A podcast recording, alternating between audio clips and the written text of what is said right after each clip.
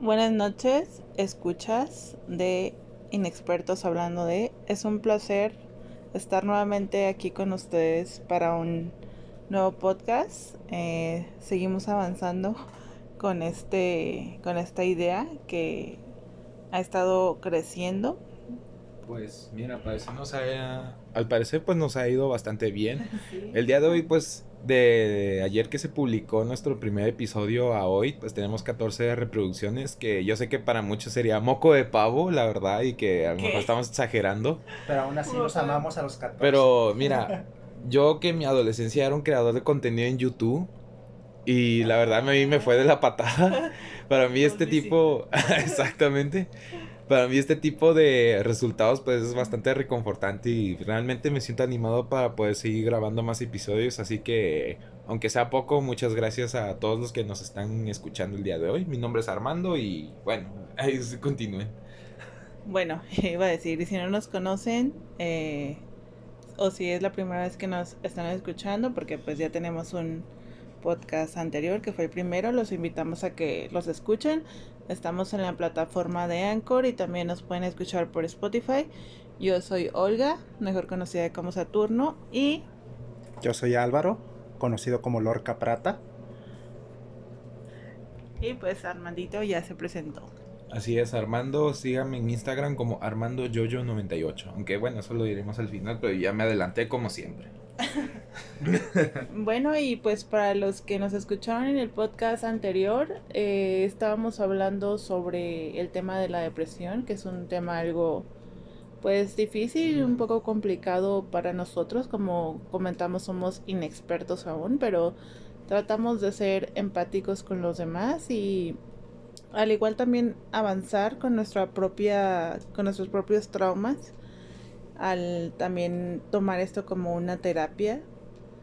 Y pues seguimos con el tema eh, más a fondo. Hemos investigado ya un poco sobre la depresión y sobre la palabra etimológicamente y pues otros conceptos como cómo se ha trabajado esto de la depresión durante toda la historia de la humanidad y los métodos que han existido, que pues algunos son muy duros y pues chicos de, no sé quién quiera empezar a, dar su, su humilde opinión sobre lo que continúa hoy.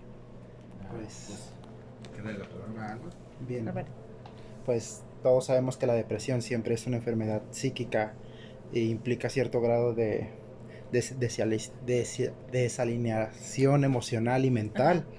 Este, pues toda enfermedad perturba el desarrollo del, ser humano con la introducción, además con la introducción de elementos psicosociales, familiares, biológicos, ajenos a nuestro, a nuestro propio ser. Esto, se, esto nos aprisiona, nos, nos no reprime, sino nos impide ver las cosas más claras o u objetivas de nuestra vida este, para mí, en mi punto de vista, para mí ha sido un gran distractor. Eh, pues ha afectado mucho mi, mi nivel académico, mi nivel este, como persona, mi calidad de persona. Este, no soy la misma persona que solía ser, no, no, no tengo ese brillo que, solía tener. Todo esto gracias a, un problema que, no he podido superar entonces, no sé si ustedes estén pasando por este mismo proceso, que no es fácil, la verdad, todos dicen, ay, este, no te sientas mal, pero realmente eso no ayuda, eso es una pendejada para mí. Porque no es como que yo tenga siempre el control de lo que quiero sentir, simplemente lo siento. Y eso a su vez uno no sabe cómo manejar sus emociones, cómo manejar sus pensamientos y, se deja llevar, prácticamente uno se deja llevar por lo que siente, lo que piensa y en su caso comete muchas pendejas, eh, tonterías. bueno, sí, me imagino que para, como comenta mi, mi amigo Álvaro, es muy difícil para cada, para cada uno de nosotros experimentar la depresión porque se experimenta de diferentes formas, pero en sí qué es lo que, lo que el mundo nos, nos dice que es depresión y es por eso que en frente, a mí tengo pues la bendita Wikipedia, que yo sé que pues ustedes mismos pueden ir ahorita a buscar en Wikipedia lo que significa depresión, pero bueno, les voy a leer un poquito. Dice, la depresión del latín deprecio significa opresión, encogimiento o abatimiento.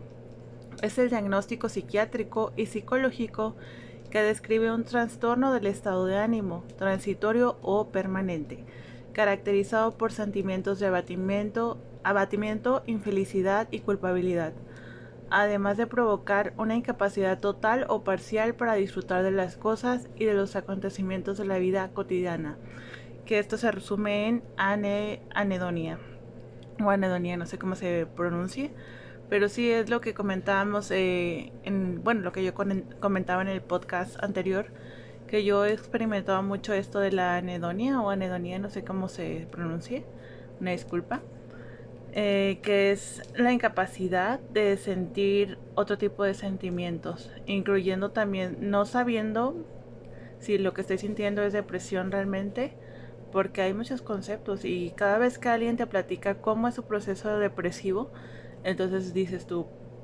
carajo, entonces no sé si realmente estoy sintiendo depresión o soy una persona que está empezando a carecer de sentimientos, soy una persona insensible o, qué me está pasando.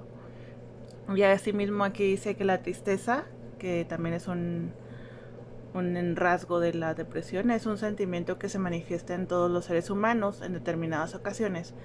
Pero la depresión es una enfermedad mental que también lo comentábamos, que si era algo psicosomático o algo mental, la cual se caracteriza por provocar anedonía, incapacidad para disfrutar, sentimientos de tristeza y abatimiento patológico. La imagen representa el estado de ánimo distrófico y la perspectiva de la vida que tiene una persona con depresión. O sea que cada quien, aquí mismo lo dice, cada quien tiene su propia su propia idea de lo que de lo que, cómo, cómo lleva la depresión esa persona. Pues en mi caso, de hecho, déjame mencionar que yo, bueno, mi depresión ha sido no solamente mental, sino también fue físico. Y pues no quiero tomar un tema, no quiero tocar un tema que sucedió hace poco, pero hace unos, una, una semana precisamente pues tuve un pequeño problema aquí con mi novia hermosa. Este... Eh, yo ya estaba entrando ya en una etapa de depresión un poco más aguda. Precisamente algo que me preocupaba en esos últimos días eh, era el hecho de que yo tampoco no empezaba a sentir nada. Precisamente cuando mi novia y yo teníamos discusiones donde ella lloraba y se supone, bueno, quería yo que también debería llorar, no podía llorar, ni por más triste que yo trataba de sentirme. Es más, ni siquiera el sentimiento de tristeza me llegaba a dar y era algo que me empezaba a preocupar poco a poco del quedarme totalmente vacío de emociones. Y no solamente la tristeza, sino, sino cualquier tipo de sentimiento no lo podía este, lograr este, manifestar. Y físicamente se me empezaba a caer el cabello. Ahorita todavía un poco. Eh, también está, perdiendo peso bastante lo malo de todo esto es de que lo del peso y el cabello me causa todavía más ansiedad y pues bueno, al final y cabo pues hace unos días pues ya este de manera silenciosa porque pues este la verdad otra cosa que un defecto mío es de que yo no te yo no soy el tipo de personas que se comunica mucho cuando siente algo que lo afecta. Y pues simplemente estallé, quería mandar todo al carajo, no solamente a mi novia, sino totalmente relaciones con mis amigos, mi familia. Yo de plano yo ya no iba a ir a trabajar ni siquiera iba a ir a estudiar. Y bueno, por suerte yo estoy aquí. estoy aquí porque pues significa que pude resolver este pequeño estallido que tuve. Obviamente con la ayuda de mi novia que no me dejó precisamente. Yo sé que me va a poner aquí muy cursi y ya todos está así como que a la madre me dio diabetes o por el estilo. Pero sí, también para adelantarme un punto importante para llevar a cabo la depresión, porque eso sí, la depresión nunca se va a ir, solamente puedes este, tratarla, vivir con ella, pero nunca se va a ir, desgraciadamente va a ser algo que siempre llevaremos con nuestro, en nuestras espaldas. Pero un punto clave es de tener personas que te apoyen. En este caso pues tengo a mi novia porque ella también me comprende, ella también ha sufrido depresión y me entiende en esos aspectos el hecho de que yo no sea muy poco comunicativo con ella, pues ya este es otro asunto. Y es un asunto que estoy trabajando ya. Ya me he abierto un poco más con ella, este, mentalmente. Ya, si me siento mal por algo, se lo voy a comunicar. Y viceversa. Y pues por el momento es lo que tengo que decir. Bueno, es lo que tengo en... Y pues muchas gracias por, por darte este espacio para, para platicar un poco sobre también nosotros, ¿por qué no? Y pues también eh, enfatizar que, que a veces, aunque uno crea que nadie te puede ayudar y que realmente tú solamente eres el único que puede salir del hoyo, en cierta parte es verdad. Pero también siempre recordar que hay personas que siempre van a estar ahí para ti y que aunque tú lo sientas muy desvinculado en ese momento, porque en los momentos de depresión puede haber un desvínculo de las personas que más quieres también, pero saber que aunque tú seas lo que seas y estés pasando por el momento en el que estés pasando, siempre vas a tener, em, pues sí, el apoyo de esas personas que realmente te quieren. Eh, quiero pasar a, otro tema. Bueno, eh, después. Sí, que ya habíamos comentando, ya veníamos comentando desde, desde hoy en la mañana que eran esas, esas, esas etapas o esos momentos en los que nosotros eh, creímos que se nos pudo haber avivado más la depresión o cómo sobrellevamos la depresión. Eh, en mi caso quiero hacer una, pequeña historia sobre lo que para mí en mi vida representaría lo que es la depresión. Porque es, yo creo que es una parte que nunca voy a olvidar. Y fue en un momento en donde yo tenía, tenía como unos ocho años, la verdad es que no recuerdo exactamente cuántos años tenía, pero pues todavía era una niña. Mi mente no, no sabía realmente discernir o separar mm, estos procesos mentales que tenemos y, asociarlo con alguna enfermedad mental o algo así, sino que más bien pues era una niña que pasó por eso y de repente sintió pero no sabía lo que estaba sintiendo. Y como les cuento es una es algo difícil para mí de contar porque cada vez que lo cuento siento que vuelvo a ese a ese lugar, pero es importante. Y es que cuando yo tenía, como les cuento, 8, de 8 a 10 años, no recuerdo muy bien qué edad tenía, pero era pequeña, estaba jugando con mi hermano en el patio. Mi hermano pues es 4 años mayor que yo. Y en ese momento había problemas en casa, pero como les digo, un niño nunca se va a dar cuenta de, de si hay problemas. Lo único que quería en ese momento era jugar y pues estar disfrutando del día con mi hermana fuera, sino que de repente él tuvo tuvo una emoción muy fuerte, no sé, y recuerdo que una perrita de nuestros vecinos acababa de tener una una camada de perritos y pues los perritos habían salido. Entonces mi hermano agarró a dos de estos perritos y los aventó.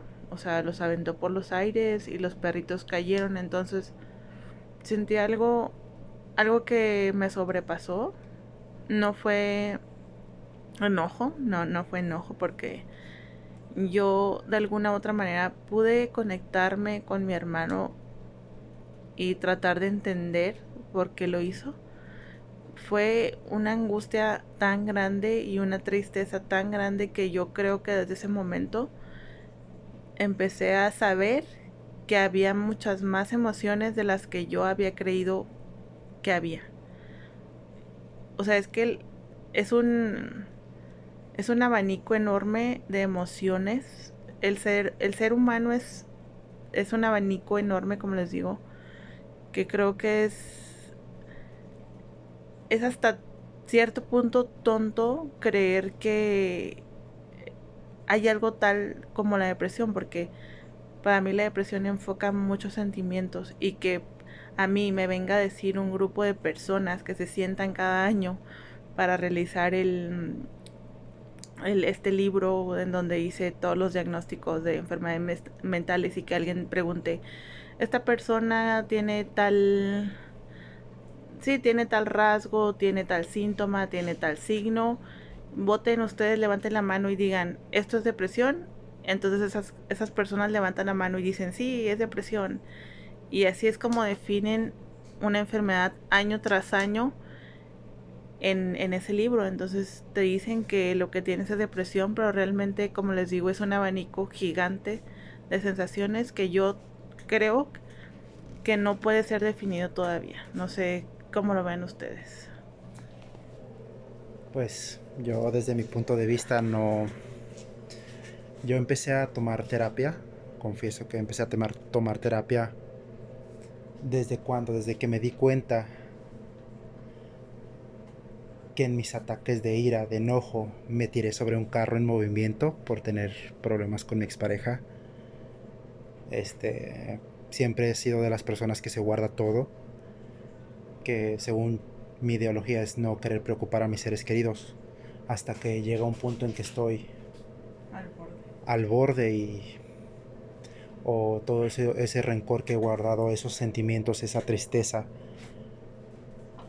basta cualquier acto tan tonto para que explote y haga tonterías y entonces a raíz de que empecé a tener conciencia de realmente cómo actuaba, cómo, cómo me comportaba, decidí buscar ayuda, decidí abrirme con mi familia porque pues mis amistades, todas ellas, gracias a, Dios, han estado apoyándome en este, en este constante duelo, en, este, en esta etapa. Uno siempre dice que puede hacerlo solo, pero no, creo que, que solo no. Siempre necesitas, somos seres sociales, psicosociales, entonces no creo en, en que yo solo puedo hacerlo.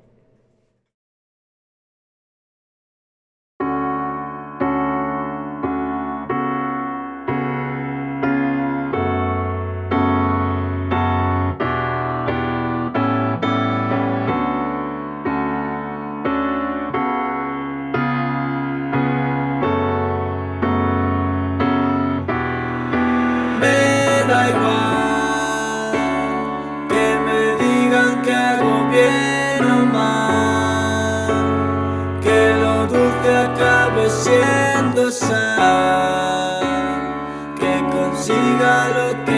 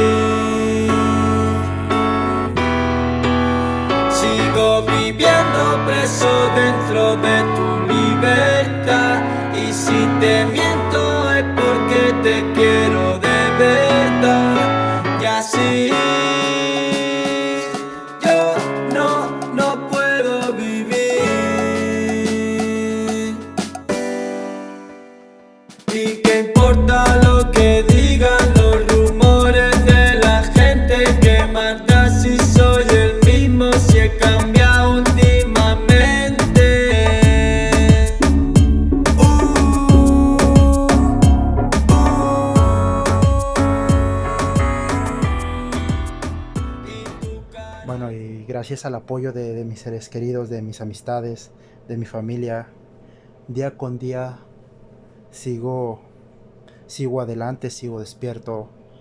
Poco a poco voy valorando mi tiempo, mi persona, mi vida incluso. Y la verdad, ha sido muy, muy doloroso este proceso porque es soltar cosas del pasado, soltar cosas que que en su niñez me afectaron, despegarme de personas. Me duele mucho, la verdad, siempre he tenido mucho apego a las personas que he amado. Pero llega un momento en que te dices, ya, ya estoy harto, primero debo ser yo. Tu mismo cuerpo te avisa que debes ser tú primero. Cuando ya dices, hasta aquí, basta de sufrir. Y es cuando comienza uno a tratar, a tratar su, su, su depresión, empieza a, a pensar por qué se siente uno así, por qué tiene uno esos pensamientos. Exactamente, y eh, no sé si quieras agregar una experiencia o algo. Pues sí, voy a hablar ya más a fondo de mi primera depresión porque creo que esta ya vendría siendo la segunda. Aunque bueno, he tenido leves depresiones, pero digamos que esas han durado como menos de un mes y igual los mencionaré brevemente cómo las he tratado. Pero por mientras hablé de mi primera depresión que tuve. Y es que esta depresión se fue desarrollando poco a poco. De hecho, eh, igual precisamente hablando con mi novia, porque últimamente estaba hablando con ella acerca de mis sentimientos, le mostré algunos videos de, de cuando yo iba en la secundaria, precisamente en segundo grado. Y pues ella pudo notar un cambio, bueno, una diferencia en mí de ese momento a ahora ya que pues yo me identifico con una persona, ah, bueno, actualmente me identifico como alguien muy introvertido que muy rara la vez confía en alguien y, y muy cerrado sobre todo. Pero en esos videos pues mi novia pudo notar precisamente que pues yo era todo lo contrario a lo que soy ahora mismo. Y precisamente eso se vino después de que cambié de año, las cosas se, pues sí, fueron diferentes. Perdí algunos amigos, este, algunos lazos. Sí. Este, y mis calificaciones iban a mal, o que inclusive aunque yo me encontraba bien de ánimos, este, yo no podía seguir el ritmo de los demás compañeros, o sea, yo iba mal en las materias y por más que, perdón, que yo trataba, este, no lograba una calificación reconfortante y eso me traía muy, este, con ansiedad y depresivo. Al final esa depresión se detonó cuando ya, este, teníamos que llegar a la preparatoria mi error fue solamente enfocarme en una sola opción. Puse todas mis esperanzas ahí mismo. Eh, para mí significa una vuelta de hoja en mi vida. Y bueno, como ya muchos esperarán, pues efectivamente no fui admitido en la preparatoria donde yo quería estudiar. Pero ahí hay un gato encerrado que no les has contado. Pues que sí, es muy triste y la verdad nada más de solo escucharlo a mí me toca los cojones y me enoja bastante, la verdad. ¿Lo de cerca de mi padre? Sí. Sí, de hecho, una incógnita que yo tengo, y bueno, este también lo iba a mencionar, muchas gracias por acordarme, amor. Eh, cuando, mi papá fue quien me acompañó para hacer el examen y él había quedado en el que iba a revisar las, las hojas de los aceptados, ¿no? Y pues él fue, o no sé si fue realmente, yo no estoy seguro de eso, porque pues mi papá desgraciadamente en su momento era una persona muy caminadora. Y bueno, ahorita les voy a contar otra cosa que también me daba mucha ansiedad acerca de él. Pero bueno, brevemente él llegó a la casa y yo le pregunté que si había quedado aceptado. Y de secas me dijo que no. Y, y ya, o sea, pasó largo de mí. Y no sé, o sea, ese simple, esas palabras secas de no, o sea, hicieron un quiebre en mí así muy feo. Y me llenaron de un montón de preguntas. Y la más obvia era, este, bueno, la que más resonaba en mi mente era, ¿por qué? ¿O cómo? Y yo no lograba darme una respuesta a eso. O Así que... Perdóname. Tú nunca lidiaste con la idea de pensar en si tu papá realmente te había mentido o no. O sea, simplemente lo que estabas mirando era de que por qué tú no habías quedado. Exactamente. Y es que, mira, para agregar otra cosa posterior a eso, me iban a meter a estudiar, o sea, me pusieron dos opciones. Eh, entraba a una escuela de paga, pero yo iba a estar trabajando porque, pues, en ese entonces económicamente mi familia estaba mal. Que, por cierto, brevemente también tenía problemas familiares, eran peleas constantes entre mis padres. Y del cual, pues, sí había gato encerrado porque, imagínense, ustedes... eh, retrocedamos más en el tiempo, o sea... Imagínense ustedes de 9 o 10 años que cada momento que tenían para convivir con su padre, este les mencionaba todo el tiempo, o sea, te lo recalcaba siempre de que un día él se iba a ir de la casa y que tú con 9, 10 años de edad, ibas a hacer cargo de cuidar a tu mamá y a tus hermanos. Entonces, pues, me dijeron que tenía que estar estudiando y trabajando, o me podía esperar el siguiente año. Yo la verdad mejor decidí esperar el siguiente año porque pues la verdad no me sentía con ánimos de hacer nada, yo simplemente quería lidiar con el fracaso.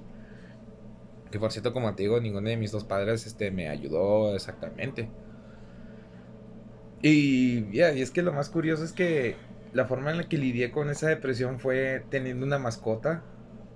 Mm. Teniendo una mascota, este, un gato precisamente. Él llegó a mi vida, de hecho él llegó a mi casa precisamente.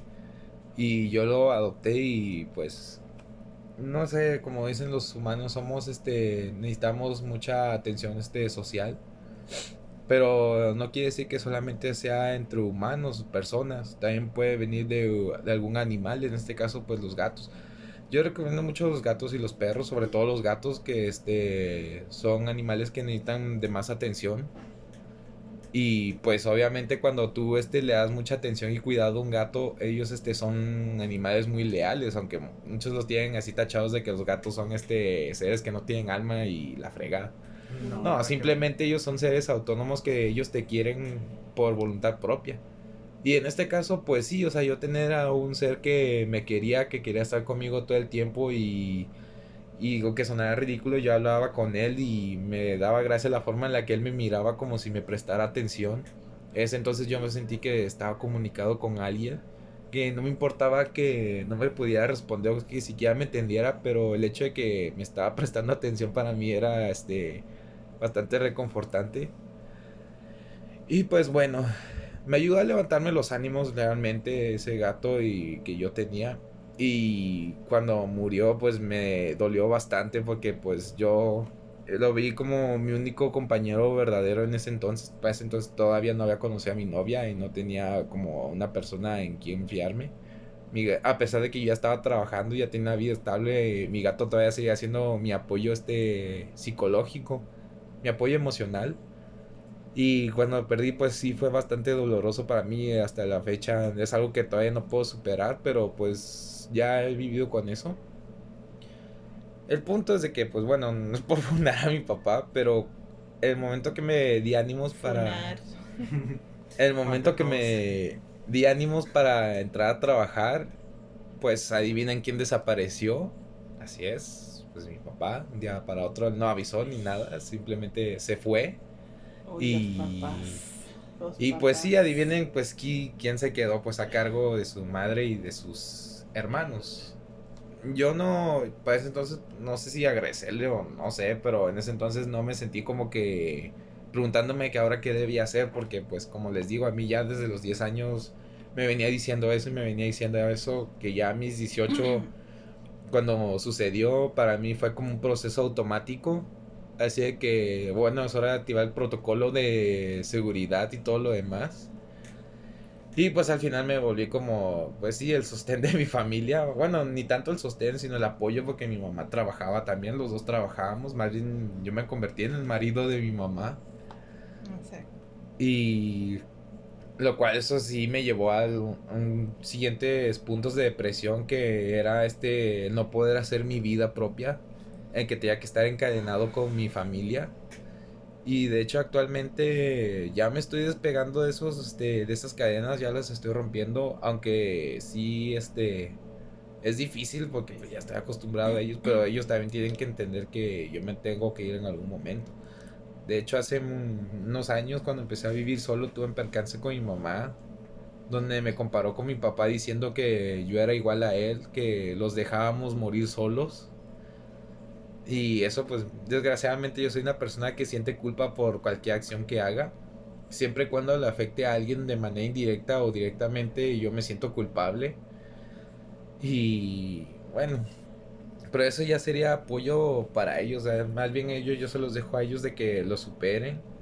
Porque pues yo ahorita ya estoy decidido con lo que quiero hacer en mi vida. Yo ya quiero comenzar a, a hacer lo mío. Y pues esos son motivaciones para mí para combatir la depresión, o sea, tener motivos, tener este gente que te apoye. Este caso mi novia y mis objetivos es hacer una vida con ella, casarme con ella, tener una casa propia y esas cosas. El belindazo salió. Eh, es- Nodal, ¿te quieres casar con Belinda? no, solamente que no me voy a tatuar nada. la Belinda. "Ah, ¿Estás seguro, mi amor? no, no, yo sí, yo también este eh, estoy dispuesta a apoyarte siempre, a apoyarlos a los dos en lo que yo pueda, en lo que mi mente también pueda, porque pues igual estamos como en un en un punto neutro los tres y muy importante lo que mencionaba Armando que vivimos en un mundo que nos predispone, que nos mantiene melancólicos, enfermos, depresivos. Todos los días veo gente enferma, enferma de problemas, triste, cansada. Somos una generación plantada en una idea, en un espacio reducido y nos negamos a un cambio rotundo. Mas sin embargo siempre estamos tratando de seguir a la par nuestros pensamientos y problemas sin arrancarlos de raíz. Este mundo se encarga de mantenernos en depresión. Lo que vemos siempre nos hace compararnos en todos los aspectos y nos quedamos en una idea de reto, de cotidianidad que nos frustra. Constantemente, pues, esto a no alcanzarla. Y pues yo quiero decirles a todos que los que me escuchan que todo pasa y esto de deprimirse también pasa. Me recuerda mucho a una historia sobre, bueno, no es una historia, de hecho es un hecho científico, que las ranas se pueden mantener a temperatura a temperatura con una olla hirviendo. O sea, la rana conforme la presión del calor va subiendo, va subiendo porque la rana se quiere quedar estancada ahí hasta que llega al final, pues sí, donde se tiene que morir porque la temperatura ya la sobrepasó. Pero yo te digo, amigo que me estás escuchando, no seas una rana, No. salta, salta antes, no, no creas que todo lo puedes manipular, no trates de tomar el control de tu vida porque no lo vas a tener, o sea, no vas a tener el control de tu vida. Acepta lo que tienes, sea una persona agradecida y sobre todo sé un nihilista positivo. ¿Qué es esto de nihilismo positivo? Están diciendo, esta tipa está loca, pero no. El nihilismo positivo es decir, mierda, la vida no vale nada, qué chido, ¿no? Puedes hacer entonces lo que yo quiera hacer. Porque si realmente no estoy sumando puntos a algo, si este juego, que es la vida, no estoy sumando puntos a nada, nadie me va a decir al final, sumaste tantos puntos por ser buena persona, por ser mala persona, por hacer esto, por hacer lo otro. Si realmente esto no va a tener ninguna consecuencia, entonces, ¿para qué perder el tiempo en cumplir las expectativas de un mundo que nos quiere deprimidos? ¿Qué les dirían ustedes a las personas que nos están escuchando? ¿Qué consejo les darían? ¿Qué les dirían ustedes a estas personas que ahorita están pasando por algo similar, Alvarito? Bueno, yo, desde, yo en mi caso, como dices, que estamos en un mundo que nos, nos programa a hacer cierto tipo de, a hacer un protocolo porque, y repetir patrones en mi, en mi vida. Yo siempre he sido persona con baja autoestima y no por la sociedad, incluso hasta puede ser por tu misma familia. Yo desde niño, para mí es difícil, he tenido mm, un padre difícil. Puedo describir mi relación familiar como como creo que una familia para que sea para que sea una verdadera familia tienen que ser todos funcionales. Y en mi caso no lo sinceramente no creo que lo seamos. Nunca hay una comunicación. Nunca había comunicación era sobre o yo comunicar algo y ay no te preocupes por eso ay es que no es que no y realmente son a su vez frases que ellos siguen repitiendo de sus padres Sí. Entonces- Sobre todo romper cadenas, este. Sí, o romper cadenas familiares. ahora No incluso la- somos, no somos nuestros padres, no somos nuestros hermanos, no somos nuestros abuelos, somos personas diferentes. Y no, no todo lo que te dicen tus amistades o, bueno, según tus amistades o tu familia es verdadero. Yo viví desde hace mucho tiempo con el dolor de, de escuchar a mi padre siempre decir que soy un pendejo, que estoy bien idiota, escuchar a mis hermanas decir lo mismo, repetir ese mismo patrón. Cualquier error que yo cometía era, es que eres bien pendejo, o a veces por lo distraído que andaba, por los pedos emocionales que he tenido, a veces tiendo a ser distraído. Entonces, basta cualquier actitud para que mi padre me tache de pendejo, pese a que soy uno de el único de sus hijos que estudia una licenciatura, que, que trata de, que trabaja, que trata de echarle ganas, que trata de hacer lo correcto siempre, porque se, se me ha impuesto así.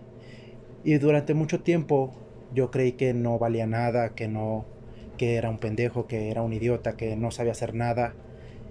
Y vas creciendo con esa idea mental, incluso hasta inconscientemente uno mismo se autodenomina así, un idiota, un tonto. Y no siempre la familia es... Yo he encontrado apoyo en mi madre y en mis amistades. Pero con eh, comunicación íntima, con pocas amistades he tenido. Y gracias a ellas he podido salir adelante a más, a sobrellevar, a comprender más sobre mi persona, a darme cuenta de, lo maravilloso que, que uno es como persona, Sobre todo, bueno, este es un mensaje dirigido para las personas que tienen padres que se preocupan por ellos o sobreprotectores. Mm, no tengan miedo de comunicarles lo que sienten porque pues sinceramente no todos podemos tener el privilegio de tener padres que se realmente se preocupen por cómo nos sentimos. O que conozcan el caso. Porque hay padres que aunque tengan la intención de ayudarte, no tienen tampoco las herramientas. Yo, bueno, imagínense, es mi madre de 15 años, padre de 19. Y pues a la vez también eh, romper con esos estigmas de que porque son mis padres me tienen que entender. No, la verdad es que yo creo que el que te tendría que entender, y creo que hasta es ridículo lo que voy a decir, es tu psicoterapeuta y pues a partir de entenderte pues crear un, un método para, para que tú te sientas mejor, pero creo que eso de entender a las demás personas hasta cierto punto es mentira, porque pues ni uno mismo a veces entiende al 100%. Entonces, más que entender es empatizar, como e-, es el lema, es el, es el himno de este podcast, empatizar con las demás personas, tratar de ponernos en los zapatos de las demás personas por un momento. Y creo que si aplican esto en su vida, empezarán a ver que su entorno va a cambiar. Ponerse un segundo en los zapatos de la persona que está enfrente de ti y decir, joder, no, no, lo, no lo entiendo, pero siento que de verdad está sufriendo, siento que de verdad está pasando por algo que, que los, lo está superando y yo no soy nadie para, para juzgar a esa persona.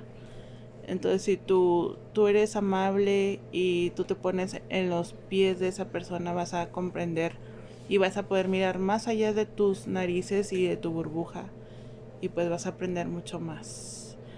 Y pues no sé si quieran decirles algo a nuestros escuchas, un, un mensaje que les quieran dejar. Pues miren, yo de brevemente les diría, principalmente que si tienen la oportunidad vayan con un psicólogo, de verdad te ayudan bastante. Mm, no sé por qué he visto inclusive hasta la fecha que las personas tachan a los psicólogos que solamente son para la gente que está loca, los dementes. Y de que, no, es que voy a decir un psicólogo, pero es que tú no estás loco, y, o sea, no es necesariamente estar loco, o sea, simplemente... Mm, uno, aunque uno no lo acepte, todos estamos enfermos. Y el primer paso es aceptarlo que estamos enfermos y que necesitamos ayuda. Ese es el primer paso, que es la aceptación y buscar ayuda. Y buscar ayuda sobre todo con gente que está capacitada realmente. Por ejemplo, yo cuando empecé a tomar terapia, mes, perdón, meses antes, este, a mí me recetaron lo que son las fluoxentina. Entonces, todos tus amistades siempre van a estar ahí para apoyarte, pero no siempre tienen la información correcta. Entonces, llegué a escuchar comentarios y muchos estigmas de que no, es que es malo, es que esto te va a lastimar. Entonces, que vas a tener muchos efectos secundarios, pero realmente es la desinformación. Ahora hablando con una persona capacitada, pues me dio a entender de que tenía no tenía efectos tan secundarios como otros antidepresivos, pero que sí, sí es muy efectivo. Y a raíz de eso, pues fue como yo me animé a tomarlo. También existen, bueno, lo que yo he sabido es que en la Edad Media antes se utilizaban las setas mágicas. Actualmente eso es un tema muy de tabú, pero antiguamente se, se utilizaban setas este, alucinógenas para tratar gente con problemas psiquiátricos, psicológicos. La lobotomía también, en donde el procedimiento eh, era meter dos agujas por los lóbulos frontales y esto decía que pues muchas de las de los padecimientos mentales se iban a, a erradicar, pero aquí lo importante era ver el oscurantismo que existía antes porque pues te quitaban una cosa, pero a una mujer le después le, le diagnosticaban histeria o inclusive relacionaban más la depresión con las mujeres y las enfermedades mentales más con las mujeres, eh, siendo que esto pues más bien es un tema ya de, de género. Y pues realmente yo creo que el mejor el mejor este pues sí alivio la mejor medicina que podemos encontrar es el conocimiento del yo del de sí mismos y también el, el apoyarse el no ser soberbios y decir yo me voy a curar solo yo voy a salir solo adelante no somos recuerden somos gregarios por naturaleza y pues no sé si quieran em, agregar otra cosa pues que simplemente si tienen la oportunidad vayan con un psicólogo. Ya lo que yo les diría, este, esto tómenlo muy encarecidamente. Pero ojo, esto es solamente si no tienen oportunidad de ir a algún psicólogo. Aunque yo lo veo muy raro porque pues inclusive hasta el propio, aunque muy malo seguro social te pueden brindar ayuda psicológica. Funando al seguro social, sí, ¿por qué no? Exactamente. Pero también cuenta con apoyo psicológico en ese aspecto. Y evitar también caer en trampas. Antes este yo tenía la costumbre de ver este TikToks. Aparte este en YouTube ver este videos de ayuda por este superación personal y todo ese tipo de cosas. Pero realmente yo, yo a mi punto de vista no me ayudaron. Porque realmente ese tipo de personas no conocía qué pedos conmigo. Y ahora que mencionas lo de los TikToks, puede parecer un chiste, pero TikTok es una plataforma para mí que ha abierto las puertas a millones de personas y que a través de estas aplicaciones que son tan simples, se podría decir simple, sí hay gente muy capacitada en, en, en, ese tipo de redes y que para mí TikTok es una herramienta del futuro. Claro. La verdad. Y que me funen por lo que estoy diciendo, lo que quieran. Ve la Porsche, fúname si quieres. Pero mira, personas como tú no las necesitamos. Necesitamos psicólogos, maestros, gente que enseñe y sobre todo que enseñen los pocos segundos que son los videos, porque ver un video de 20 minutos aburre, pero ver un TikTok jamás. Claro. ¿Podrás? Jamás. Y que esto es que mira, este y es que por si en estas fechas pues a TikTok se le tiene tachado como un pozo de cringe. Porque como tú mencionaste, o sea, ¿de qué nos sirve tener a una tipa que nada más hace muecas en TikTok? Sí. Y que nada más da cringe y por fuera muchas personas este, repudian esa clase de cosas, ¿no? Que ahí no se encuentra nada bueno y la frega, pero yo les recomiendo que le den una oportunidad y sepan buscar, porque créanme, ahí sí existe un oasis en medio del desierto. Créanme Lo pueden encontrar yo tenía mucho estigma con TikTok. Y si quieren utilizar TikTok para mover las nalgas, también, o sea, se vale, se vale. Se vale, o sea. Pero si buscan la información adecuada, TikTok, la verdad, sí es recomendable. Y pues claro, como todo, investiguen siempre y pues... No todo lo que les dicen es verdad, incluso lo que no les decimos nosotros tampoco puede ser verdad, pero siempre tenemos ser... En expertos hablando de... Siempre tenemos que investigar más allá de lo que se nos dice. Y sobre todo enseñar a los más pequeños. Me gustaría que en un futuro la SEP o quien esté a cargo, dieran clases de manejo emocional.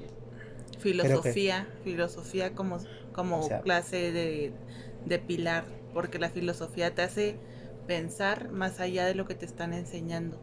Claro. Incluso si estos problemas que actualmente este a nosotros nunca se nos enseñó, o sea, pero sí me gustaría que más adelante a los niños se les enseñe este este manejo de, de emociones, este esta inteligencia emocional. Para que no anden haciendo podcasts depresivos como uno y pues, sepan manejar su situación. Bienvenidos al futuro, bienvenidos a, al, al, buen uso de la tecnología, eh, bienvenidos a la nueva era de los millennials, gen, gen Z y todo lo demás. Bienvenidos al rompimiento de estigmas y cadenas kármicas con la familia que ya no queremos ponerles a los hijos iguales que a los padres, ya el hijo ya va a cumplir 10 años y se va a querer como, se va a poner el nombre que él quiera ponerse. Y bueno chicos, los o no ser el típico hijo, el único varón. Ya sé. Que por ser el único varón tienes que ser hetero. No. No tienes una responsabilidad. Aquí hay de todo. Respetamos eh, a todos los géneros. Todo, todas, todes, etcétera. Ellos. Bueno chicos, y no sé si quieren agregar algo más o nos despedimos ya con nuestra canción este, de este podcast. Estamos trabajando en una página de Facebook. Ah, sí, también Mantendremos informados este sobre la dinámica que va a ser. manténganse pendientes de nuestras redes sociales. Como les repito, mi Instagram es armandoyoyo98. Ahí yo avisaré para cuando ya tengamos lista la página en Facebook. Igual no sé si mis compañeros quieran agregar sus páginas para también mantenerlos al pendiente. Y ya saben, pueden mandarme un mensaje por si quieren algún saludo. Y bueno, esta vez ya me siento con más ganas de mandar saludos. Así que aprovechen ahorita que ando de buenas. ¿Vas a vender en cuánto? ¿1200? Yo soy. A, mí me encuentran en mis redes sociales como Saturn con Z-0. Y. A mí, yo en Facebook es como Álvaro Guerrero. O en Instagram, que es como Lorca Prata.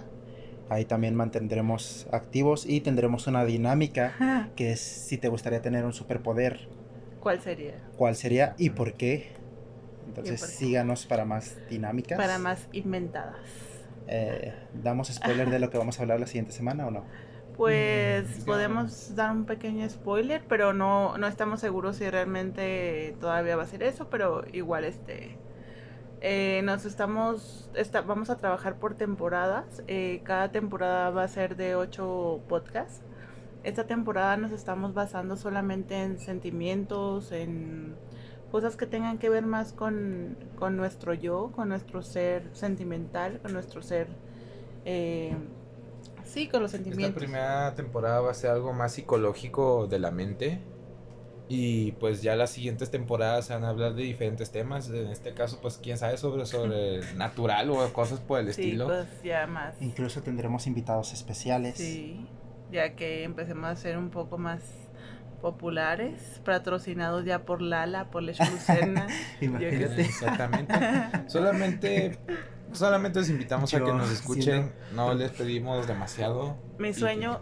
Ay, perdón. Ah, no, Mi sueño es que la pringada sea invitada un día de mi podcast. ¿Y cuál es tu sueño para este podcast? Mm. ¿Tener invitado a quién? Mm, aún no he pensado.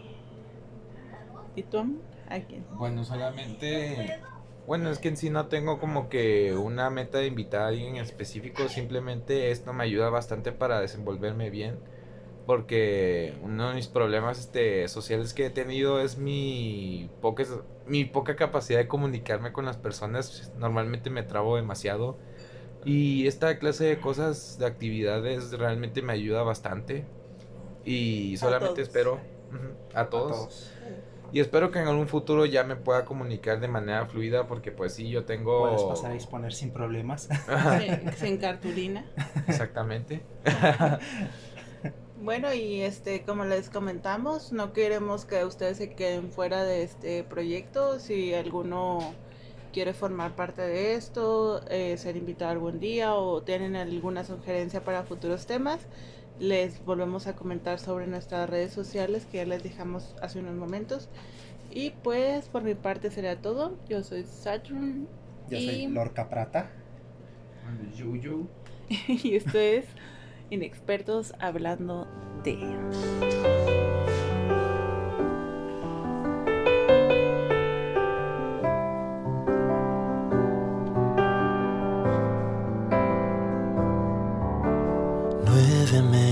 menos diez. Como ves llego tarde otra vez. Me ducho y me preparo un café. Y vuelta a la rutina otra vez. De nueve a siete y sí Esperando al tren de Chamartín Llevo encima una nube gris Y mil historias para no dormir. Y sigo aquí es que la oficina me está matando el uniforme me está ahogando y la rutina me está pesando. Se me da mal ser mayor, esforzarme a ser mejor. Esperar que a los 26 se me dé bien todo lo que no nos enseñaron hoy. Y se me da mal ser mayor maduro y un perdedor, y se nos da mal ser mayores.